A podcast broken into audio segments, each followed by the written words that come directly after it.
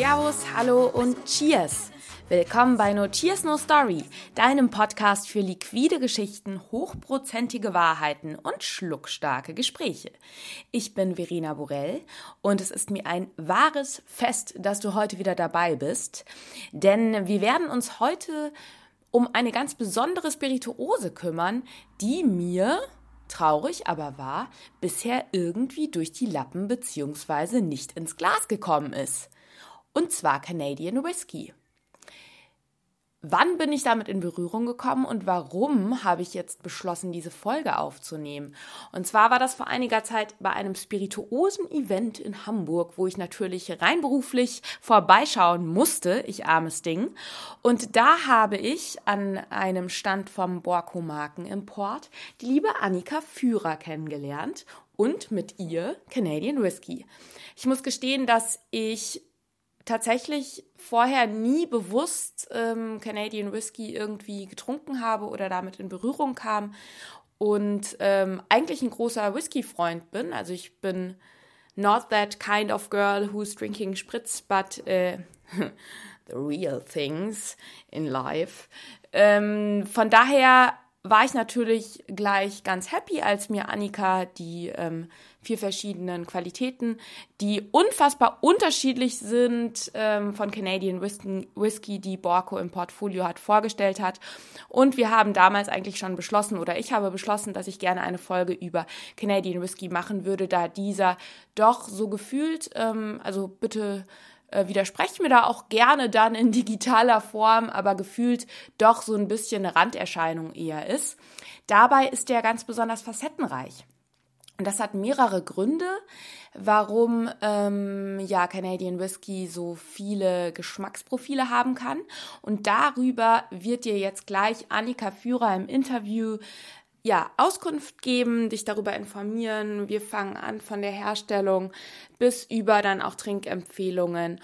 Und genau, Annika ist Brand Ambassador bzw. Brand Ambassadorin beim Borco Markenimport und diese Folge entstand auch in Zusammenarbeit mit Borco. Und Obacht, noch ein wichtiger Hinweis. Jetzt am Ende der Woche wird auch noch ein Artikel über Annika als Person, also ein, ein, ein Porträt über sie erscheinen auf meinem Blog No Cheers No Story. Den Link findest du in den Show Notes. Wahrscheinlich kommt der Artikel Freitag, Samstag oder sowas raus. Also da kannst du dich dann auch noch mal ein bisschen eingehender mit Annika beschäftigen und da werde ich auch noch mal relativ viel zum Canadian Whisky schreiben. Das kannst du dann noch mal nachlesen. Kommt jetzt in ein paar Tagen raus.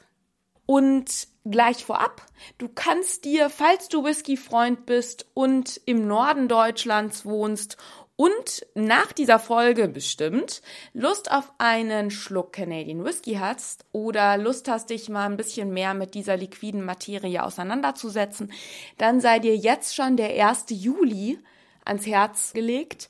Der 1. Juli ist ein Sonntag und da ist der World Canada Day und an diesem Datum wird Annika ein cooles Daydrinking Whisky Barbecue Event in Hamburg starten. Aber dazu später mehr. Jetzt sage ich erstmal, lehn dich zurück, entspanne dich, lausche und lass dich vom Canadian Whisky und Annika glasfüllend überraschen. Liebe Annika, willkommen beim No Cheers No Story Podcast. Jetzt offiziell. Wo bist du jetzt gerade? Hallo Verena, äh, ich bin gerade in Neukölln in einem super idyllischen Hinterhof und äh, freue mich jetzt mit dir ein bisschen über kanadischen Whisky zu sprechen. Ja, das ist wundervoll. Vor allem, ähm, ich meine, in Neukölln über kanadischen Whisky sprechen, finde ich schon mal irgendwie einen guten Start. Bevor, bevor wir uns äh, in die Whiskyfluten stürzen, ja. wäre es super cool, wenn du einmal ähm, kurz sagst, wer du bist und was du gerade machst. Ja, also ich bin Annika. Ich bin seit Februar die äh, neue Brand Ambassadorin für Canadian Whisky bei der Firma Borco aus Hamburg und äh, befasse mich sehr intensiv mit dem Thema Canadian Whisky. Was war denn also weil der Canadian Whisky muss man ja so sagen, also ich komme ja auch ein bisschen rum ja. und er ist mir eben bis jetzt so im Baralltag auf Karten oder so nie wirklich präsent über den Weg gelaufen. Wie bist du denn überhaupt zu dem Thema gekommen? Und was ist das, was dich vielleicht so fasziniert hat an der Spirituose, dass du gesagt hast, ich mix jetzt nicht nur einen Drink damit, sondern ich werde einfach gleich mal BA? Ja, du hast natürlich recht. Also gerade in Deutschland ist, ähm, ist kanadischer Whisky noch unfassbar klein, also europaweit gesehen eigentlich. Und ähm, was, was bislang schade ist, was ich natürlich so ein bisschen, was ich natürlich ändern möchte. Und auch gerade Borco ähm, hat sich die, die Aufgabe zu eigen gemacht, äh, nicht nur die einzelnen Marken, für die ich arbeite, sondern einfach die, die Kategorie kanadischen Whisky an sich in Deutschland groß zu machen, was ich, was ich super spannend finde. Weil das einfach die speziellste Kategorie Whisky ist, meiner Meinung nach. Und die sollte viel, viel mehr Verwendung finden, weil sie einfach super vielseitig und facettenreich und spannend ist. Und ähm, ja, ich habe äh, habe das erste Mal einen der Qualitäten, den äh, Lord Forty, probiert und war auch gleich hin und weg und habe gesagt, okay, das ist super spannend und damit möchte ich arbeiten. Du hattest mir jetzt eben schon kurz in unserem kurzen Vorgespräch erzählt, du, du kommst auch von der Bar, also du warst dann quasi Bartenderin. Ganz genau. Im Kantine Kohlmann meintest du, gell? Genau, also das war meine letzte Station, die Kantine Kohlmann in Kreuzberg. Dort habe ich den Lord Forty zum ersten Mal probiert, ähm, weil mir eine Flasche vorbeigebracht wurde seitens von Borco und es war, ja, wie soll ich sagen, es war Love of First Sip. Ich habe angefangen, hinter der Bar mit den Produkten zu arbeiten und habe wirklich gesehen, okay, das ist so, so vielseitig und so viel, viel, vielseitig einsetzbar, einfach weil Canadian Whisky einfach eine unfassbar große Mixability mit sich bringt und man super viele verschiedene Drinks damit machen kann. Beginnen wir einfach mit einer kleinen Warenkunde. Ja, machen wir gerne. Also, wie gesagt, kanadischer Whisky ist die speziellste Whisky-Kategorie meiner Meinung nach überhaupt, weil ähm, einfach so viele unterschiedliche, weil es so viele Unterschiede zu anderen Kategorien gibt. Also es fängt eigentlich bei der Herstellung an. Also es ist die Kategorie, die eigentlich am wenigsten Vorgaben hat, was die Herstellung angeht. Wenn wir an US-amerikanischen Whisky denken, an Bourbon, der ist eigentlich von A bis Z komplett reglementiert. Das ist ja. beim kanadischen Whisky nicht so. Du hast super viele Freiheiten, was die ganze Zusammensetzung angeht. Ähm, es darf mittlerweile eigentlich so gut wie jedes Getreide verwendet werden für die äh, Herstellung von kanadischem Whisky. Und äh, das ist auch super essentiell. Also die, ähm, das Getreide spielt natürlich eine sehr extrem große Rolle. Ähm, dann die Destillationsart und die anschließende Lagerung. Also es ist halt auch keine, keine bestimmte Holzart für die Fasslagerung im Endeffekt äh, vorgegeben. Da sind die Kanadier unheimlich frei. Auch in der Destillationsart, ob sie nur Column Distilled machen oder Pot Still, da können sie eben untereinander nochmal variieren. Und äh, ja, dahingehend gibt es eigentlich so gut wie keine Vorgaben und das macht das Ganze super spannend, weil du eine unheimliche große Facettenreichheit hast und einfach ähm, die Möglichkeit, super innovative, kreative ähm, Abfüllungen zu machen und da einfach auch super viel zu experimentieren. Und das schlägt sich geschmacklich eben auch nieder. Also wir haben Qualitäten von, von geschmeidigen Whiskys bis hin zu richtig kräftigen äh, Rye Whiskys und das ist super spannend. Wie wird denn jetzt Canadian Whisky im Einzelnen en Detail hergestellt und was macht ihn da so besonders? Vielleicht kannst du einfach einmal mich und den Zuhörer so Step by Step mitnehmen. Das ja, das mache ich super gerne. Also bei kanadischem Whisky herrscht eigentlich der Slogan vor From Grain to Glass. Also jeder einzelne Schritt in Kanada wird ähm, in der Distiller Hiram Walker selber und von Hand gemacht. Äh, muss dir das so ein bisschen vorstellen, dass der regionale Bauer zur Distillerie fährt und äh, das Korn ablädt ähm, welches dann erstmal gelagert und geschrotet wird.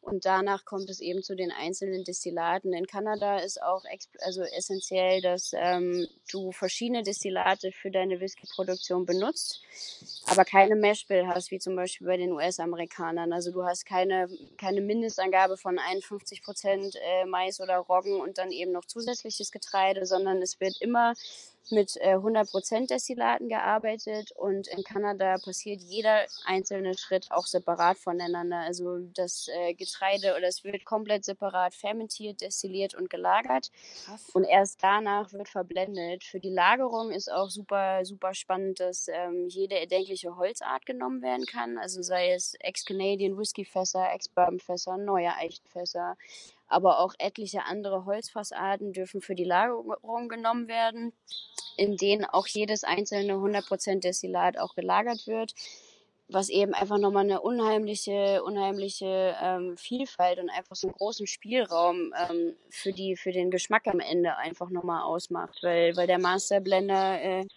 einfach super, super viel spielen und experimentieren kann. Und ähm, ja, erst wird eben erst im Anschluss verblendet und dann haben die Kanadier noch die, die Freiheit, dass sie eine, eine neunprozentige Zugabe von zum Beispiel Sherry oder Portwein ähm, vornehmen können, was aber nicht für den europäischen Markt ähm, vonstatten geht. Also das ist nur für den, für den kanadischen ähm, Raum eben zulässig.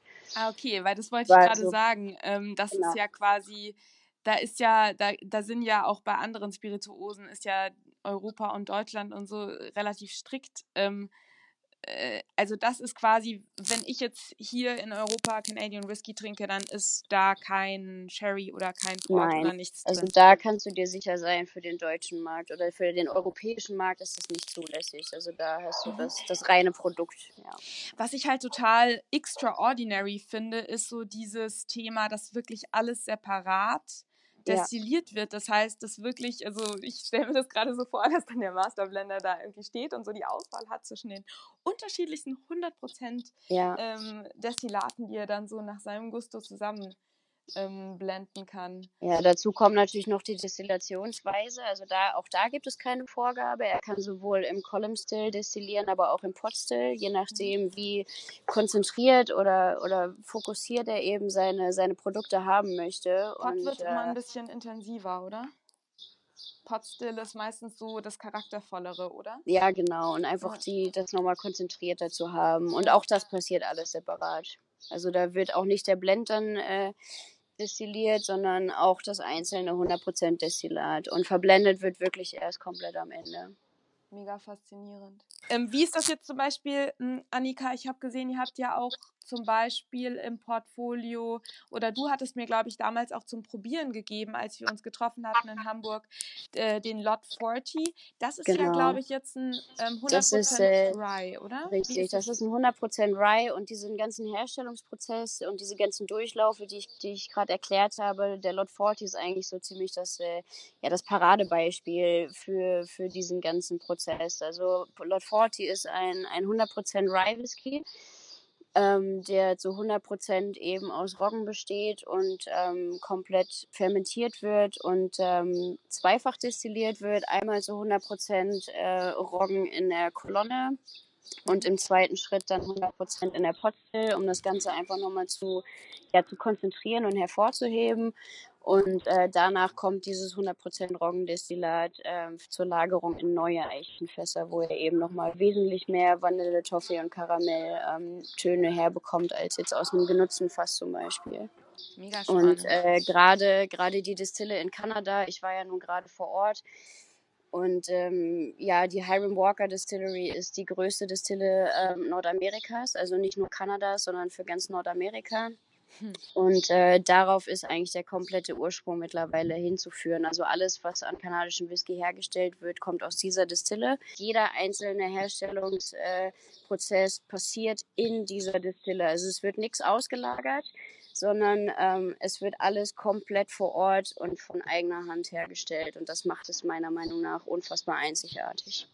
Das ähm, widerlegt dann nämlich auch quasi meinen Einwand der Qualitätssicherung, weil in dem mhm. Moment hast du es ja, wenn du es alles unter einem Haus hast und eben auch da den Überblick hast, ähm, ist ja dann damit auch garantiert, dass du zwar einerseits den Vorteil des Experimentieren hast und den Vorteil hast, dass der Masterblender quasi sich kreativ austoben kann und wunderbar neue Destillate kreieren kann, aber auf der anderen Seite eben auch die Sicherheit, dass auch wirklich alles ähm, nach den erwünschten Standards vonstatten geht. Das Schöne daran ist, dass, ähm, dass der Masterblender aus Kanada, Dr. John Livermore, ist, ähm, ja, er ist ein Wissenschaftler, er ist ein Whisky-Nerd, er ähm, ist äh, Doktor in Brauereikunst und, und Destillierkunst und hat seine Doktorarbeit über Fasslagerung geschrieben. Und der hat einfach ähm, super. Also ich durfte ihn jetzt gerade in Kanada kennenlernen und einfach ein super bodenständiger, super offener Typ, aber auch Nerd auf jeden Fall. Mhm. Ähm, nein, also super spannend gewesen, ihn kennenzulernen und ihn mit meinen ganzen Fragen zu löchern. Und ähm, ja, er als Wissenschaftler und durch die wenigen Vorgaben, er hat einfach so unfassbar viele Freiheiten, was, äh, was kanadischen Whisky angeht. Er kann jede erdenkliche Abfüllung machen, die er möchte. Er kann super viel ausprobieren. Und ähm, ja, auch er gesteht sich ein, wenn mal irgendwas nicht so nicht so gelaufen ist, wie er das gerne hätte, und er probiert und denkt so, oh, das war jetzt aber irgendwie nicht so das Richtige, dann äh, hat er das Know-how und sagt, ja, okay, dann mache ich halt Wodka daraus. Er hat eine eigene Maschine erfunden, wie er eben diese Qualität auch ähm, ja, einfach überprüfen kann. Mhm äh, während der Fermentation. Also er kann ganz genau einzelne Proben dadurch entnehmen und kann dann eigentlich jeden Schritt immer genau mit beobachten, in welche Richtung es geht und ob das eben der Standard ist, den er haben möchte. Cool. Ähm, wo wir jetzt gerade schon so darüber sprechen, weil du jetzt erzählt hast, auf der Reise hast du eben, warst du eben in der, in der Destillerie und alles. Ja. Mir kam vorhin auch so der Gedanke, Canadian Whisky geschichtlich ähm, historisch betrachtet, wann begann man da in Kanada mit oder wann wurde es überhaupt zum Thema oder ähm, gibt es da noch irgendwelche Facts, die man vielleicht ähm, im Hinterkopf haben sollte? Ja, also man kann sagen, ähm, so die, die ersten, ähm, ja, der erste Whisky, der in Schottland, äh, der in Kanada eigentlich aufgekommen ist, waren die Schotten. Also die Schotten haben ihre Destillierkünste mit nach Kanada gebracht die richtige Blütezeit kanadischen Whiskys, ähm, also wo das Ganze groß geworden ist und äh, wo das Ganze überhaupt richtig. Nee, denken viele, ist aber, äh, ist aber falsch. Nein, kanadischer Whisky hat seine Blütezeit während des amerikanischen Bürgerkriegs in der Tat, also von 1861 bis 65. Mhm. Ähm, das sind nur vier Jahre, aber während dieser vier Jahre ist kanadischer Whisky ähm, die Whisky-Kategorie überhaupt gewesen. Also die größte auch in den USA. Und ähm, ja, es haben sich innerhalb von vier Jahren über 150 Destillerien ähm, erbaut in Kanada, die kanadischen Whisky hergestellt haben. Du hast jetzt gerade die Prohibition angesprochen. Die ist natürlich auch ein Thema, weil direkt durch die Prohibition oder nach der Prohibition ähm, sind eigentlich diese Vielzahl von Destillerien wieder zerschlagen worden. Und ähm, danach, ja, die Blütezeit war danach erstmal vorbei. Und äh, es gibt eigentlich nur vier Destillerien, die nach der Prohibition noch Bestand hatten. Und äh, genau die haben sich zusammengeschlossen und bilden heute diese große Destillerie in Kanada. Also die machen nicht mehr einzeln für sich ihren Whisky, sondern sie haben sich zusammengeschlossen. Ah, das erklärt auch quasi, dass es eben alles in einer Destillerie genau. passieren kann. Und ähm, genau. Wie erklärst du dir, dass ähm, jetzt im Gegensatz zum Beispiel zu Bourbon oder so in Europa nicht so viel ankam von Canadian Whisky? Ja, also, also kanadischer Whisky war bis 2012 die größte Whisky-Kategorie oder die, Erfolgs-, die erfolgreichste Whisky-Kategorie in den USA. Also nicht mal Bourbon, das ist auch immer so ein Irrglaube. Also mhm. kanadischer Whisky war in den USA viel größer als in Kanada selber. Ähm, man hat dann immer so das, das Gefühl, dass äh, die Produkte erstmal in den USA groß sein müssten, um danach überhaupt in Kanada richtig groß zu sein. die Kanadier an sich, ähm, ja, man, man, man denkt da ja immer dran, oh, die sind so freundlich und die entschuldigen sich immer tausendmal. Also die, die Kanadier sind wirklich, die haben eine unfassbar freundliche Mentalität und sind für sich immer sehr bescheiden. Also sie haben diese unfassbar großartige Tradition und dieses Know-how, diesen Whisky herzustellen. Ähm, sie sind aber einfach nicht so laut. Also auch da mhm. gibt es so einen ganz schönen Slogan, Unapologetically Canadian. Ja. Äh, also Sie, ja. sie, wissen, was sie können und was sie machen, aber sie sind einfach nicht so laut wie die, wie die US-Amerikaner und sagen, hier bin ich und äh, das ist mein Bam. Produkt, sondern ja, genau sind ja. da für sich dann doch immer noch so ein bisschen bescheiden, obwohl sie das eigentlich gar nicht sein müssten. Aber das macht sie ja auch einfach so sympathisch. Aber das ist doch total schön, weil jetzt kannst du ganz subtil und bescheiden den kanadischen Whisky mit einem ganz zurückhaltenden Lächeln auf die ja. Tresen Deutschlands genau. stellen.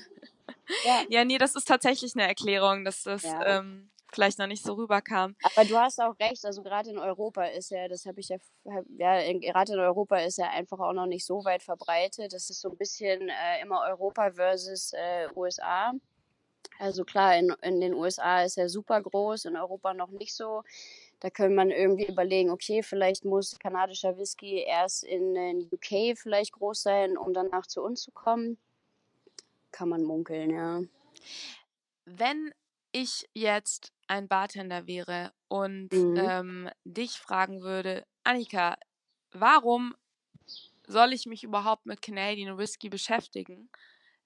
Und ähm, weshalb soll ich jetzt eben, wo er ja bis jetzt nicht so wirklich ähm, aufgetaucht ist, was wäre etwas, was Canadian Whisky echt zu einer Sache macht, die ich mir genauer anschauen sollte? Ähm, ich finde, ehrlich gesagt, sind das äh, sehr, sehr viele Aspekte, die ähm, Canadian Whisky für Bartender so unfassbar attraktiv machen. Ähm, Bartender brauchen immer so ein gewisses, also so ging es mir, beziehungsweise also so ging es mir während meiner Laufbahn hinter der Bar. Für Bartender ist Storytelling immer unfassbar interessant, finde ich. Und ähm, wenn man sich gerade die Geschichte und das Storytelling von Canadian Whisky anschaut, ähm, da hat man einfach unheimlich viel Futter. Also man kann von der Herstellung erzählen, die ganzen Unterschiede zu anderen Whisky-Kategorien. Ähm, da ist auch wieder der, der Slogan Grain to Glass natürlich unfassbar groß, also dass wirklich jeder einzelne Schritt von denen selber gemacht wird. Und ähm, ja, Canadian Whisky hat ähm, durch diese Geschmacksvielfalt auch eine unfassbar große Mixability. Also man kann äh, sowohl die, die gängigen Klassiker von Old Fashioned Manhattan etc. mixen, aber auch bis zur kreativen Eigen- äh, und innovativen Eigenkreation. Also da sind wirklich keine Grenzen gesetzt. Also von Neat Drinking bis zu einem ausgefallenen Punch ist eigentlich alles mit dabei. Und wenn man dann eben noch das Storytelling dazu hat, um das den Gästen auch noch schmackhaft zu machen und einfach da so ein bisschen das Know-how einfach hat, das ist äh, ja ist super spannend.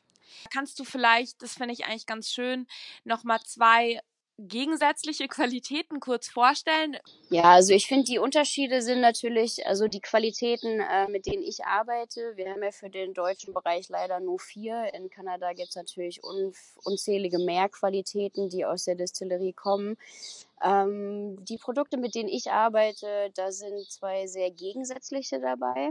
Mhm. Ähm, aber so gegensätzlich sie auch sind, umso spannender sind sie eigentlich äh, in ihrem Einsatzbereich. Also der Lot 40, äh, wir sprechen von einem 100% Roggenwhisky, der eine unfassbar gute Mixability hat, was jetzt gerade klassische Drinks oder auch die Eigenkreation angeht, weil er ein unfassbar äh, komplexes und voluminöses ähm, Geschmacksbild hat und für einen Old Fashion oder Manhattan unfassbar gut funktioniert.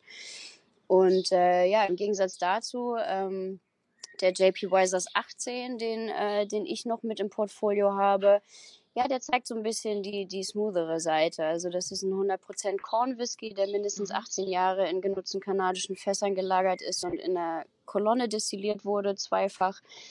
Ja, und der hat so ein bisschen, ähm, der nimmt so ein bisschen die Frucht auf. Der ist super schön mhm. ausbalanciert ähm, und hat so ein bisschen, bisschen, also eine ganz tolle Balance zwischen Frucht und Holznote. Und äh, Dr. Don Livermore, der Master Distiller, hat sich bei dem Produkt ähm, das Ziel gesetzt, ähm, eigentlich den Angel Share in die Geschmacksform zu bringen. Also dieser Geruch, wenn man durch die Lagerhäuser geht und einfach Geil. den verflogenen Whisky riecht, genau das findest du geschmacklich in der Flasche wieder. Und die zwei Produkte sind von, also sind sich gegenüber so unterschiedlich, aber ja, unfassbar spannend.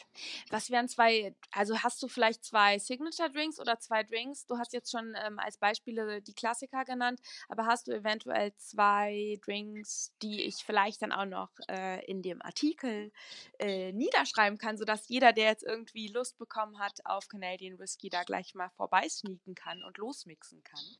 Ja, also mein Lieblingsdrink äh, persönlich ist eigentlich immer ein Manhattan und ähm, Ja. die, die Produkte kannst du auch wunderbar dafür nehmen. Also sei es ein reiner Lord 40 Manhattan. Was ich super spannend finde, ist, wir haben noch eine Qualität mit im Portfolio, der Pike Creek. Pike Creek ist auch ein 100% Corn Whisky, der nach seinen 10 Jahren Lagerung für 100 Tage in genutzten karibischen Rumfässern lagert und eben sein Rum Barrel Finish bekommt und dadurch einfach noch unfassbar schöne äh, Rumnuancen. Äh, man kann super gut ähm, einfach spielen und sagen, man macht ein Halb und Halb Manhattan, also wirklich zu gleichen Teilen Pike Creek und Lord 40, Mhm. dann ein bisschen weniger Wermutanteil und dann einfach daraus sein Manhattan. Also es, ist- man wird auch sehen während der Zeit, wenn er ein bisschen Temperatur bekommt, wie sich da das Geschmacksbild verändert. Und ähm, ja, das ist einer meiner, meiner absoluten Favorites. Geil. Ich finde ja sowieso bei Manhattan, dass wenn der, der braucht ein bisschen Temperatur. Der braucht auf jeden Fall, ja. Ja. Man kann eben auch noch ganz andere Sachen machen. Also nicht nur die Klassiker. Natürlich sind Lord 40 und Pike Creek super für Old Fashioned Manhattan etc. Man kann aber auch super gut äh, natürlich einen, einen gängigen Sour damit machen oder ein äh, Horse's Neck finde ich auch super. Kann man eigentlich mit, mit allen Qualitäten aus dem Portfolio machen. Ja, der Pike Creek ist wahrscheinlich auch echt geil für so ein bisschen ähm, fruchtigere Sachen, so Richtung Genau. Sour oder den kann ich Ja, mir auch Richtung gut Sour vorstellen. oder, oder auch in einem Punch zum Beispiel. Ja, in so Tiki-Sachen fast. Mhm. Und äh, ja, ich, ich spiele da gerade so ein bisschen rum einfach und versuche da noch so, habe mir natürlich in Kanada auch so die ein oder andere Idee geholt und äh, bin jetzt gerade dabei oder in den letzten Zügen, sagen wir es mal so, meine, meine Karte zu schreiben, weil ich ja gerade auf, auf den Canada Day hinarbeite und dort mein erstes großes Event äh, quasi gebe in Hamburg äh, zum Canada Day anlässlich. Kanada wird 151 Jahre am 1. Juli. Und äh, ja, da spiele ich gerade so ein bisschen und experimentiere noch ein bisschen für, für meine Getränkekarte, für die Drinks, die es dort geben wird. Und äh, Genau, das wollte ich jetzt nämlich, weil ich glaube, so von Herstellung und Geschichte hast du jetzt schon so schöne Einblicke gegeben. Deswegen hätte ich dich jetzt nämlich gefragt. Du, du hast ein Event in Hamburg. Ganz genau, ich habe ein Event in Hamburg. Ähm, ja, in Hamburg sind wir natürlich direkt am Wasser. Das habe ich mir eben auch äh, zunutze gemacht. Ich habe eine super schöne Location ähm, am Elbstrand direkt, also mit Zugang zum Wasser ähm, angemietet und es wird, äh, es wird Musik geben, es wird ein Barbecue geben, so ein bisschen kanadisch angehaucht. Es wird natürlich äh, diverse Canadian Whisky Drinks geben, auch ein bisschen in verschiedener Form, damit äh, die Gäste eben auch so ein bisschen die Unterschiede schmecken können. Ich werde Tastings halten äh, für verkleinerte Gruppen, um da auch nochmal die, die Spirituosen nochmal näher zu erläutern, für die, die Lust haben und äh, so ein bisschen kanadisches Rahmenprogramm und ja, es wird super. Und das Du bist ist herzlich eingeladen. Ich hoffe, du kommst vorbei. ich werde es nicht schaffen. Mach dasselbe doch in München, bitte. Ja, es ist geplant, dass ich das auf jeden Fall noch ausweite und es wird, äh, es ist ja nicht der letzte Canada Day, also es wird, wird schon noch das ein oder andere Event geben und dann hoffe ich, dass es dahin Ich bin dafür, dass wir dann einfach noch ein paar mehr Canada Days etablieren. Ja, Aber. Das Event ist quasi für jeden Interessierten. Das heißt, man kann als Bartender Genau, genauso wie komplett, als. komplett äh, Mhm, öffentlicher cool. Charakter. Das heißt, ähm, es muss niemand irgendwie auf der Gästeliste stehen. Es ist komplett öffentlich. Also wer sich jetzt gerade angesprochen fühlt und irgendwie Bock hat, vorbeizukommen und denkt, ja, ich bin sowieso in Hamburg oder ich fahre dafür einfach nach Hamburg, vorbeikommen. Bringt mit, wenn ihr wollt. Also es ist komplett Gib mir noch mal kurz die Eckdaten. Am wievielten und um wie viel Uhr startet's? Genau, also das Ganze findet statt am Canada Day 1. Juli 2018. Das Ganze wird im Rahmen von 14 bis 22 Uhr stattfinden im Dock 13 am Elbstrand. Geil, Ja. auch sehr bartenderfreundlich, dass es an einem Sonntag ist. Ja, ist ein bisschen entspanntes Daydrinking für alle. Das war so der Plan. Gibt's da eine Facebook-Seite oder irgendwie Genau, also die irgendeinen Link? Veranstaltung, die Veranstaltung ist auf Facebook auf jeden Fall öffentlich. Ähm, Canada Day 2018 Cool. ist auch nochmal über die JP Wisers äh, Facebook-Page gefeatured und ähm, genau. Da kann ich ja den Link auf jeden Fall auch noch mal in die Shownotes stecken für jeden, der da Ja. irgendwie jetzt Lust bekommen hat. Kann er Auf sich jeden das noch mal Fall. anschauen. Das wäre super. Cool. Gibt es noch eine Sache, ähm, wo du sagst, das hast du jetzt auch in Kanada an Inspiration gewonnen oder vielleicht auch in kanadischen Bars, die du interessant und erwähnenswert findest? Ja, einfach allgemein. Also natürlich ist da kanadischer Whisky unheimlich viel verbreitet und ähm, die Art und Weise, wie dort die Bartender arbeiten, war wirklich schön zu sehen und nochmal so ein bisschen eine andere Seite an Drinks auch, weil ich persönlich mag äh, klassische Drinks unheimlich gerne, aber da einfach nochmal so ein bisschen Inspiration zu bekommen, ähm, inwieweit die Produkte noch einzusetzen sind, war auf jeden Fall super spannend und äh, werde ich mir auf jeden Fall zu eigen machen. Sehr, sehr cool. Ähm, ja, ich würde fast sagen, du hast super tolles Herstellungsverfahren ähm, nochmal trotz meiner äh, erneuten Nachfragen zu diesem Separaten erklärt. Äh, ja. wir, wir, wir haben schöne Drinks genannt. Ähm, ich würde fast sagen, wir haben den Canadian Whisky gewürdigt. Das denke ich auch. Was machst du jetzt heute noch, Annika? Bei dir geht es jetzt weiter mit Flaschen im Gepäck durch Berlin, oder? Genau, ich habe äh, meinen direkten Kollegen, den lieben Philipp, den Brandmanager der Produkte, heute mit in Berlin äh, aus Hamburg und äh, wir werden uns heute noch ein paar Bars in Berlin anschauen und äh, einfach gemütlich den Tag äh, ausklingen lassen mit dem ein oder anderen kanadischen Whisky und äh, ja, das wird super. Sehr schön. Hört sich entspannt an. Auf jeden Fall. Annika, dann vielen, vielen Dank, dass du dir Zeit genommen hast. Ja, ich danke dir. Und ähm, ja, ich freue mich auf, vielleicht dann nicht beim Canada Day, aber auf ein erneutes Zusammentreffen bei einem leckeren Glas. Fall. Auf jeden Fall, das machen wir. Freue ich danke. mich Danke. Ciao. Super, bis dann.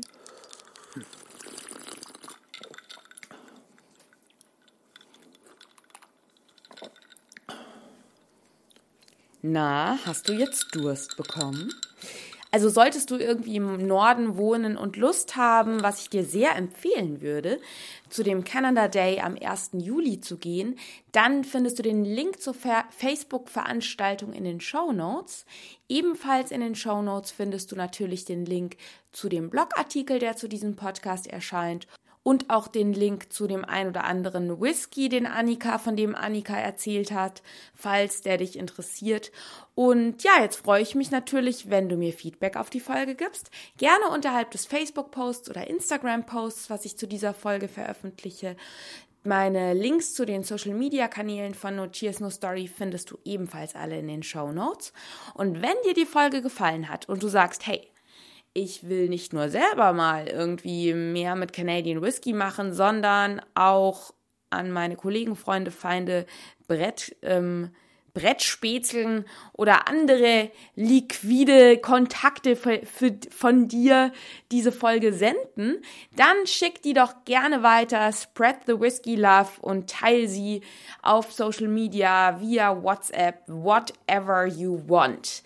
Ich freue mich jedenfalls sehr, wenn der Podcast von mehr Leuten gehört wird und mehr Verbreitung findet und ähm, wie du mir am meisten helfen kannst, um diesen Podcast noch bekannter zu machen, ist, dass du mir eine 5-Sterne-Bewertung bei iTunes gibst. Natürlich nur, wenn dir der Podcast gefällt.